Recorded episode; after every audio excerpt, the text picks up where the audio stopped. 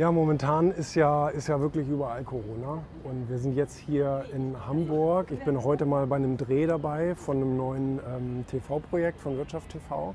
Ähm, das ist jetzt schon seit einigen Monaten im Dreh. Und sonst war es aber immer so weit weg und da hatte ich ehrlich gesagt keine, keine Muße mitzu, ähm, mitzufahren. Aber hier, heute drehen wir was in Hamburg und das war ja jetzt Heimspiel für mich. Und es hat wirklich in den letzten Monaten sehr, sehr viel Probleme gemacht, muss man sagen. Ähm, das war keine einfache Geschichte mit diesen ganzen Inzidenz rauf, runter, 100 Jahre, nein und äh, äh, darf man überhaupt Leute zusammen versammeln etc. Und ähm, aber Probleme äh, müssen ja auf eine gewisse Haltung treffen. Und das ist letztendlich das Geheimnis. Ne? Also nicht die Größe der Probleme sind entscheidend, ähm, sondern, sondern eben, wie man darauf reagieren kann. Und wenn du über die Jahre immer zusiehst, dass du dir letztendlich deine, deine, deine, deine, Problemkompetenz sozusagen steigerst, dann kannst du ja auch mit solchen Situationen umgehen. Nur man darf sich halt nicht irgendwie im Hasenbau verkriechen und dann sagen, auch wie gemein ist denn die Welt. Ne?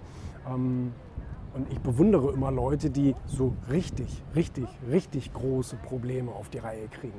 Ähm, die, die sozusagen Milliardenprobleme, Weltprobleme in den Griff kriegen. Da habe ich einen ganz großen Respekt vor. Und ähm, ich finde es aber eben auch toll, sich immer weiter Stück für Stück in so eine Richtung zu entwickeln. Ähm, weil es gibt riesengroße Probleme auf der Welt, aber nur ein Prozent der Menschen ist überhaupt in der Lage, große Probleme auf die Reihe zu bekommen.